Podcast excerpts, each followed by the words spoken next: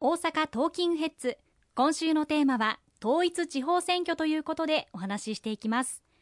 改めて統一地方選挙は地方公共団体における選挙日程を全国的に統一して実施されるものということなんですが地方において最も重要な選挙だということなんですよね。はい。イメージとして国政選挙の方がまあ重視されるあるいはマスコミも大きく取り上げることがありますけれども私は住民の生活あるいはお一人お一人の暮らしを考えたときに統一地方選挙ほど重要な選挙はないというふうに思っております。冒頭オープニングでも申し上げましたけれどもやっぱりお一人一人が暮らしの中で抱えていらっしゃる課題病気に関することあるいは障害に関すること子育てに関することさまざまございますけれどもそういった課題あるいは悩みに対して一体行政がどういった支援があるのかあるいはどういう窓口に相談に行けばいいのかまたそれがない場合にはぜひともこういった窓口あるいは支援策を作るべきだという声を拾い上げてそしてそれを地方議会で訴え形にしていく。我々国会議員もやらせていただいておりますけれども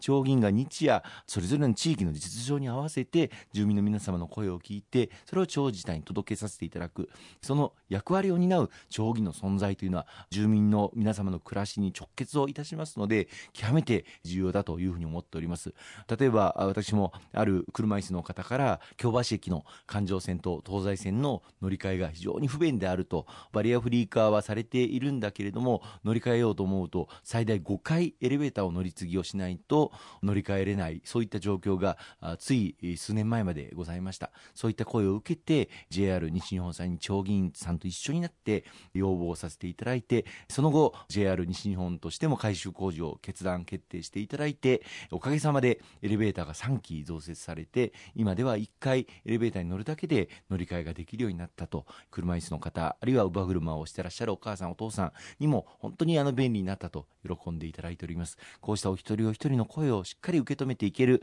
そういった地方議員をぜひともあの選んでいただきたいと思いますね。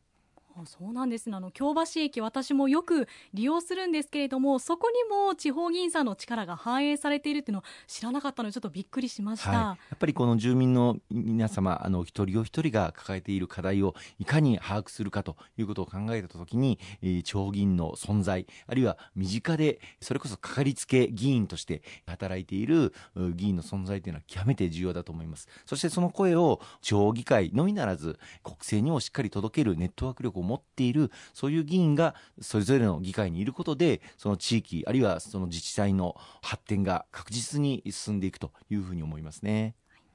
そんなかかりつけ議員さんを選ぶのが統一地方選挙日程が2回に分かれています。一般的に前半戦と後半戦と言われますが前半戦は4月9日が投票日。知事選挙政令指定都市市長選挙都道府議会議員選挙。政令指定都市議会議員選挙これらが予定されています。重要な選挙ということですよね。そうですね。あの前半戦は今おっしゃっていただいた通り知事選市長選そして都道府県議会あるいは政令市議会の選挙が行われます。大阪においては大阪府知事選大阪市長選そして大阪府議会議員選挙大阪市議会議員選挙が行われます。投票所に行かれて、えー、大阪市内の方はまあ4人を投票しないといけないということになりますがが投票の順番はまず大阪市議会議員そして大阪市長そしてその次に大阪府議会議員そして大阪府知事という順番で投票を行いますのでぜひお間違いなく4人の名前を書いていただくように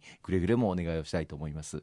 はい、大阪ではですね大阪府知事選大阪市市長選などが行われますけれどもよくダブル選などとも報じられますよね、えー、堺市議会議員選挙なども同時に行われますが、まあ、前半戦は都道府県と政令指定都市単位での選挙こういうことなんですよね。そうですね。あのこの4月9日に行われます前半戦の統一地方選挙、まあ、3月31日に告示がされましてその翌日からあの期日前投票も行われることになります。繰り返しりますけれども大阪市内ではま4人を投票しなければならないということで非常に煩雑ではありますけれども貴重なお一人お一人の清き一票ですのでお間違いないよう投票に臨んでいただきたいと思います。大阪市と堺市政令市以外の地域におきましては大阪府議会議員選挙と大阪府知事選挙この点もお忘れなきようにぜひお願いしたいと思います。いずれにいたしましても全ての皆様にぜひとも投票所には足を運んでいただきたいとそのように思っております。わかりました。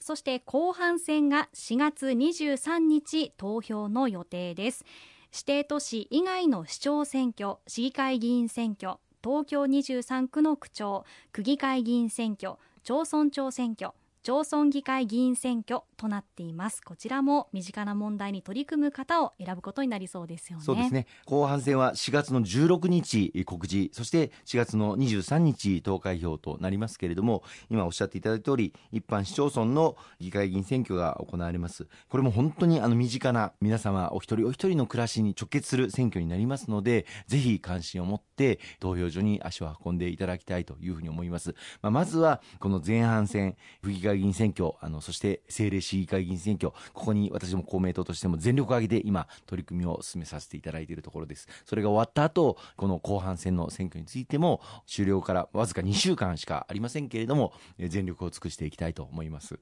かりましたそしてもう何度もお話しされているんですけれども例えば地方議会から始まった取り組みとして後に全国レベルまで波及した政策といいますと例えばどのようなものがあるんでしょうか？そうですね。あのよくあの言わせていただいておりますがのが児童手当という制度。これはあの例えば新潟とかの地方で、えまずスタートいたしました。でその後東京都で始まりましてその後ぜひともこれを国で全国レベルで行うべきだということを当時野党であった公明党からこの児童手当を創設をする法案を提出をさせていただいて児童手当を国レベルで実現を図るということを実現させたことがございます。でその後この児童手当については着実に国で拡充を図り今では中学3年生まで支給をされておりますけれども今回の統一地方選挙の重点政策でぜひ将来的にはこの児童手当高校3年生まで拡充を図りたいということを訴えさせていただいております。